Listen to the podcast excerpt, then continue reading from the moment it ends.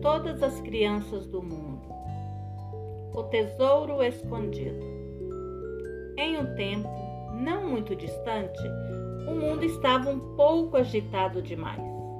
Então, um rei muito bom, a quem eles chamavam de o grande chefe, resolveu dar um tempo naquela agitação toda e recolheu todas as pessoas em um castelo até que tudo se aquietasse. Mas o que iriam fazer com as crianças? O grande chefe mandou guardá-las em um baú de cristal, porque diziam sempre: são pedras preciosas. E assim os pais guardaram suas joias para que nenhuma delas se perdesse. Os mestres do castelo sopravam todos os dias palavras de conhecimento para que os pais transmitissem ao seu tesouro particular, a fim de que eles mantivessem a esperança.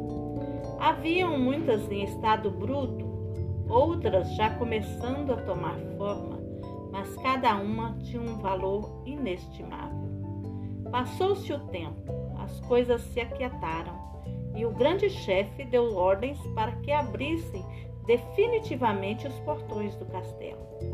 Pouco a pouco, as pessoas foram saindo para um mundo não muito diferente, mas novo. O grande chefe tinha apreço especial pelas pedras preciosas que foram guardadas no lindo e frágil baú de cristal. Mas enfim, chegou o grande dia de abri-lo os mestres estavam ansiosos esperando pelo momento de ver como seu aprendiz iria sair dali. Porém, ao perceber o brilho reluzente de cada joia que se aproximava, todas as outras coisas perderam a importância. Agora queriam apenas festejar o precioso tesouro que lhes fora confiado pelo grande e poderoso chefe.